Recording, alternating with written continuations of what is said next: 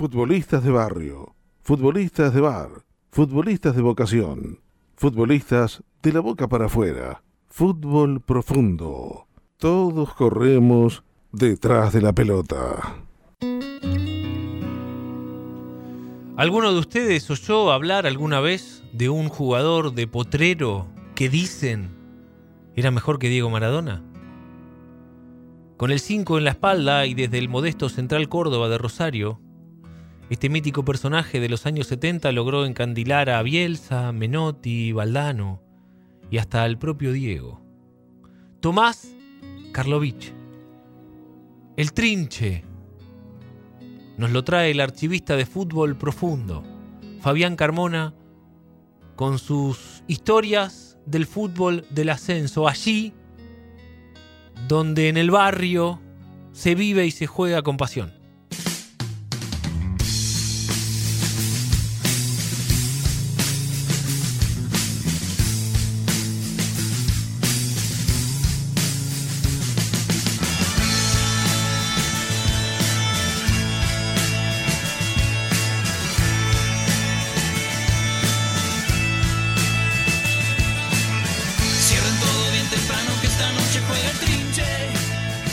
Esta historia siempre osciló entre el mito y la fantasía.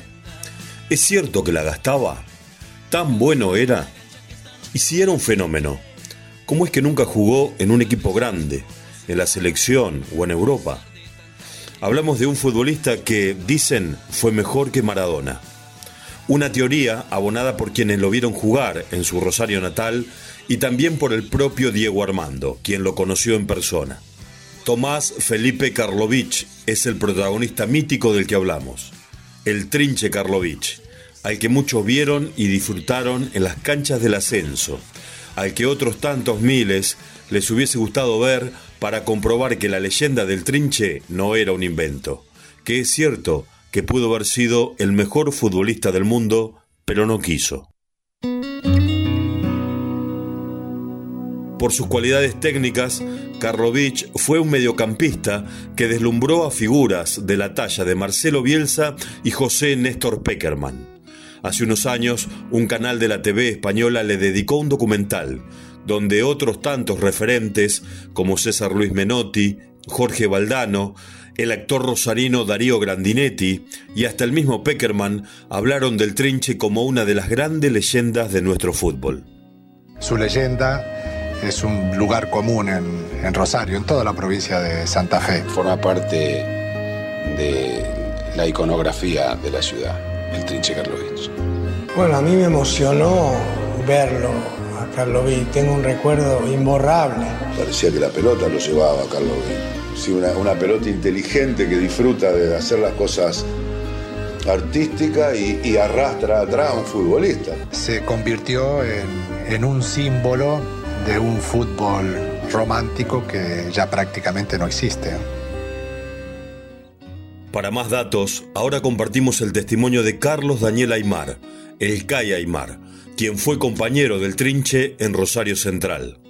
La verdad que es una verdadera leyenda. Un chico con unas condiciones tremendas. Un físico alto, grandote y era llamativo zurdo. Llamativo por la técnica que tenía, ¿viste? Los gestos técnicos que hacía con el físico que tenía. Carlos bien jugador de pelota, te, deleitaba, vos, lo veías jugar y tenía una forma, una manera de moverse, de manejar, de pisar la pelota de acá. Y vos decías, ¿cómo puede ser? Porque era grandote. ¿Viste? Dice, ¿cómo puede ser que tenga ese manejo, esa técnica? Dame un poquito para mí. ¿Viste? La pisaba para acá, para allá, bueno. Pero le costó entender lo que es ser profesional. Una pena que ese chico no haya trascendido más, que no haya llegado a un equipo grande, porque tenía muchísimas condiciones. Era notable.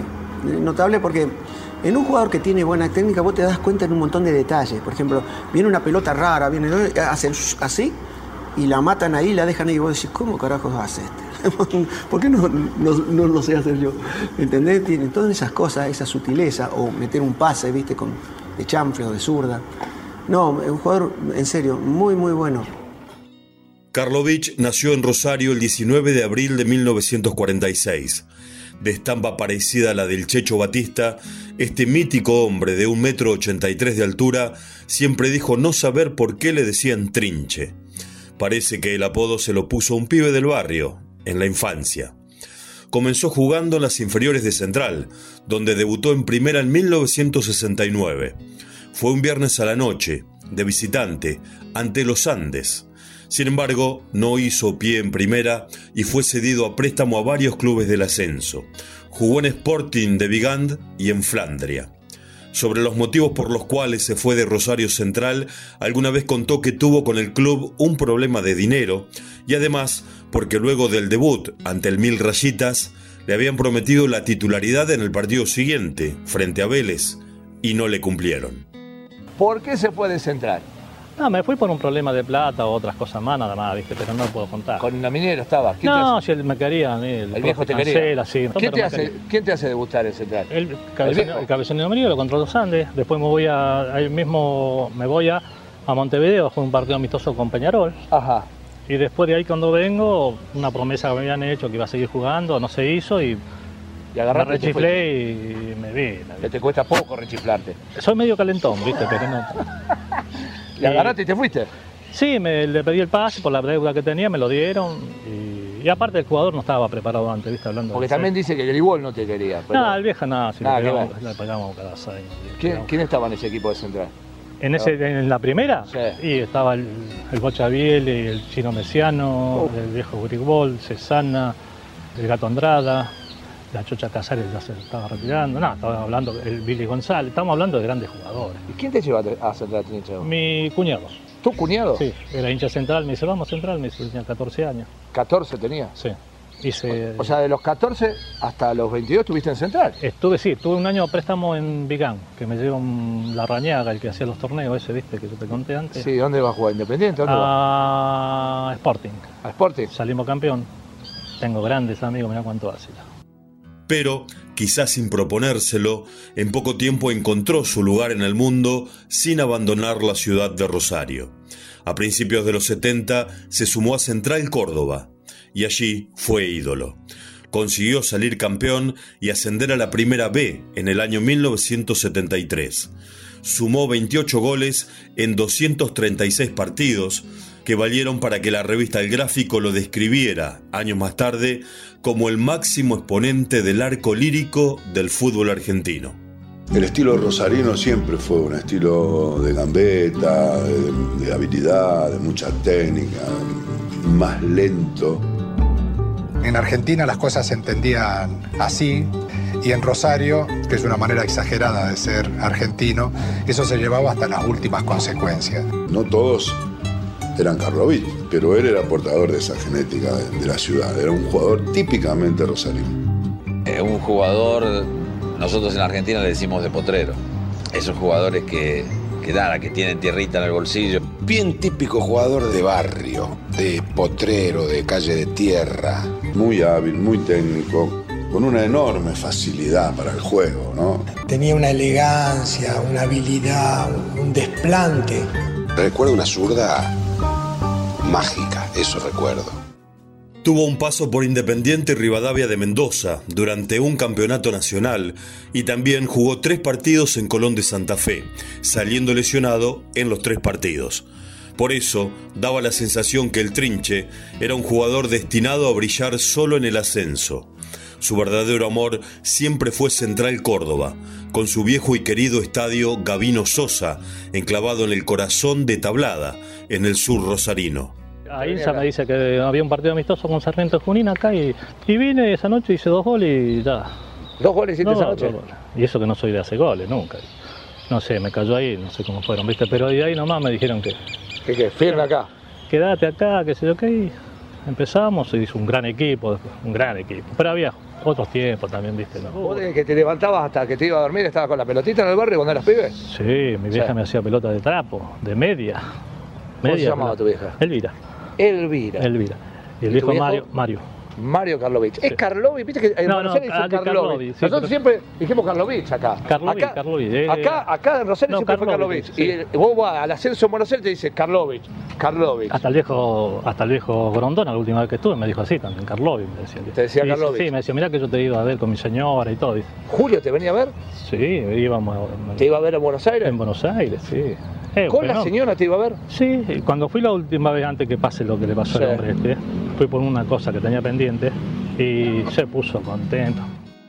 Por el barrio Tablada de Rosario, aún hoy se cuentan innumerables anécdotas del trinche, pero una de las preferidas de los rosarinos de sangre azul, que siguen al equipo charrúa como quien acompaña a su hermano menor, recuerda aquel legendario baile que un combinado rosarino le dio a la selección nacional que se preparaba para jugar el Mundial de Alemania 74. Fue la noche del 17 de abril de 1974. El 11 rosarino, que ganó por 3 a 1, estaba integrado por 5 jugadores de Rosario Central, 5 de Newell's Boys y el Trinche de Central Córdoba. Los directores técnicos fueron Juan Carlos Montes y Carlos Timoteo Grigol. Esos 11 fueron Biasuto, Jorge González, Pavoni, Capurro y Mario Killer, El Cay Aymar, Karlovich y Mario Sanabria. Robles, Oberti y Mario Alberto Kempes. Por su parte, la selección argentina alistó a Santoro, Quique Wolf, Toñeri, Pancho Say Tarantini, Miguel Brindisi, El Oveja Telch y Aldo Pedro Poi, René Houseman, Potente y Daniel Bertoni. El partido se jugó en el estadio de Newells, en el Parque de la Independencia, ante 35.000 personas. Cuentan que en el primer tiempo fue un verdadero baile de los rosarinos, que ganaban por 3 a 0 con tantos del uruguayo González, Oberti y Kempes. Pero los entrenadores rosarinos, en el entretiempo, recibieron la orden de aflojar.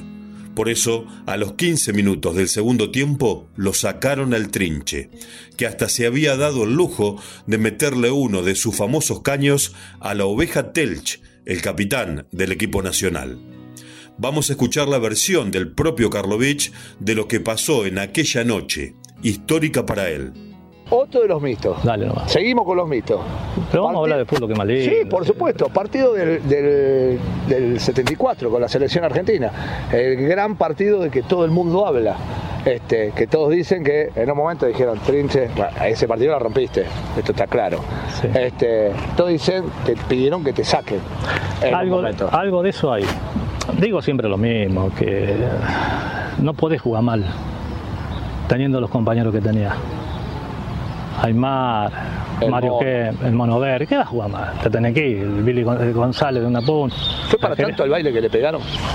Se jugó bien, se jugó bien, se jugó bien. este, yo creo que hasta hubo momentos que de paseo también, ¿viste? Pero, De paseo. Sí, pero sin maldad, ¿viste? Porque acá, eh, el- ahora en la actualidad, el que tira un caño es un atrevido. El- hasta el referí te, te protesta que no haga eso. O hace un sombrero y te para y dice, "Eh, no, te- no entiendo más nada. Entonces, esto es un espectáculo. Pero todos dicen que alguien dijo, sáquenlo en el trinche. Vos algo de eso percibiste. Y algo sí, porque 15 minutos del segundo tiempo, estando más o menos jugando bien, que te saquen es muy raro. Que, que sacan que juega mal, ¿o no? La versión del trinche es modesta. No refleja lo que dijeron los diarios de aquel partido. Que sí, que fue un baile y que el 5 de Central Córdoba fue la figura descollante. Por eso vamos a escuchar qué recuerdan de aquel amistoso Quique Wolf, jugador de la selección, el actor Darío Grandinetti, el goleador leproso Alfredo el Mono Oberti y Carlos Aymar, que jugó junto a Karlovich en el medio campo del combinado rosarino. Ellos mismos nos decían a nosotros que aflojáramos un poco el juego y esas cosas porque era como demasiado, ya viste. Ya sabíamos lo que era. Rosario siempre fue una cuna de muy buenos jugadores de fútbol. Bueno, en ese equipo jugaba Mario Alberto Kempes y jugaba él, que fue importante también para él mostrarle a mucha gente lo bien que jugaba el fútbol. Yo vi el partido ese famoso. Recuerdo el asombro general cada vez que el trinche agarraba la pelota. Yo creo que no se daba cuenta que estaba jugando contra la selección. Y de repente que un jugador se animara a hacer esas cosas con la selección argentina. Un tipo que tenía la pelota siempre y, y no la perdía nunca. Le salieron todas esa noche. El mismo Cap, que era el técnico de la selección en ese momento. Me preguntó por qué- quién era el 5 porque no lo conocía. Claro, no jugaba en primera. Esa noche creo que eh, los aplausos eran para el trinche, para Carlos Y fue un placer verlo jugar. Un baile, con el trinche dirigiendo la orquesta. A dos días de cumplir 28 años, el Trinche, el de la zurda mágica, como titularon los diarios rosarinos, había tenido su noche consagratoria. Pero, por circunstancias ajenas o malas decisiones propias, nunca pudo aprovechar el envión de aquel día para dar ese salto que le permitiera trascender a mayor escala. Dicen que sus impuntualidades en los entrenamientos eran una constante, que no se acostumbró jamás al rigor que impone el fútbol profesional, que de tanta bohemia el trinche dejó pasar su tren. Ese símbolo de la ciudad de Rosario que fue y es el humorista Roberto Fontana Rosa lo describió como un dotado técnicamente, pero con poca predisposición para el esfuerzo. Quizás a él, le haya faltado un poco de la profesionalidad que se necesita en un fútbol tan competitivo como esto. Cuando uno persigue sueños y cuando uno quiere hacer cosas, además de toda su capacidad futbolística como él la tenía sin lugar a dudas, hay que agregarle otro tipo de cosas. Como futbolista tenía lo mismo que tienen los grandes jugadores. Después viene lo otro, hay que sostenerse, hay que tener carácter. Tenía muchas cosas para ser un, gran, pero un gran jugador. Lo que pasa me parece que él quizás no le dedicó... Claro, tú me dices, eh, me habla tan bien y cómo no jugó en primera, porque él no quiso jugar en primera. Pudo haber brillado en la primera de Rosario Central o de Colón de Santa Fe, o quizás pudo haber sido una estrella internacional si se hubiese concretado su pase al fútbol de Francia o al Cosmos del Rey Pelé en el soccer estadounidense, donde hoy brilla Lionel Messi. Pero no. ¿Por qué no, Trinche? Si dicen que eras mejor que Maradona. A veces no se da. No se da, no es porque uno no quiso. Siempre me preguntan, ¿viste? Y, la respuesta es siempre la misma. Lo volvería a hacer porque yo lo disfruté mucho, todo lo que hice. Eran otros tiempos. Yo soy realista, soy consciente. Eh, a lo mejor, si hubiera estado en este tiempo, no estaríamos haciendo esta nota acá, ¿viste? Porque así es salía en otra parte de la mujer del mundo, qué sé yo, que no salía nunca, de verdad, ¿eh? te digo. ¿eh? Eh, no, sabía lo que era ya un bolicho bailar, no, no, nada de nada. ¿eh? Siempre fui solitario, ¿viste? No, no, no, no. Las mujeres me gustaban, lo, lo único que, que me gustaba, otra cosa no, no, no, no, no me gustaba. En febrero del 2020, Diego Armando Maradona se encontraba en un hotel de la ciudad de Rosario, junto al plantel profesional de gimnasia, al cual dirigía. Estaba allí en la previa de un partido ante Rosario Central y recibió la visita de Karlovich. No se conocían personalmente, pero siempre se admiraron mutuamente. Ese día, el 10 le regaló una camiseta con su firma y una frase. Trinche, vos fuiste mejor que yo. El mito de Central Córdoba le agradeció y le dijo, Diego, ahora puedo partir tranquilo. Fue como una premonición. Tomás Karlovich murió apenas tres meses después, el 8 de mayo del 2020, luego de sufrir un violento asalto en su Rosario natal. Fue atacado por ladrones que quisieron robarle su bicicleta.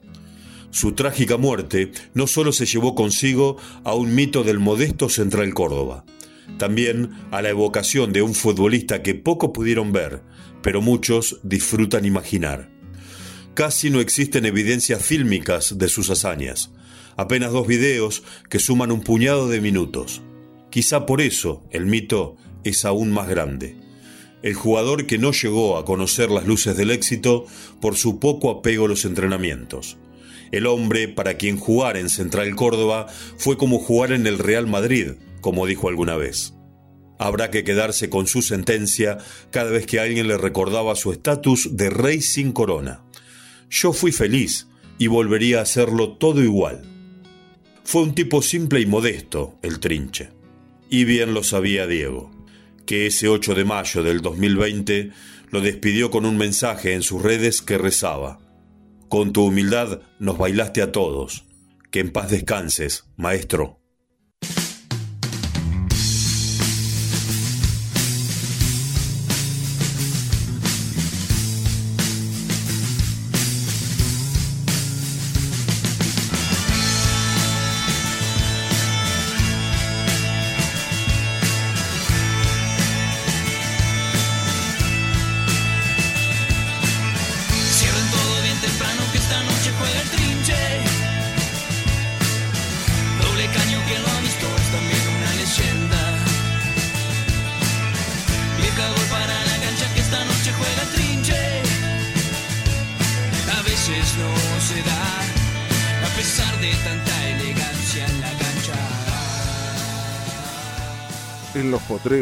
Y en los grandes estadios. Fútbol profundo.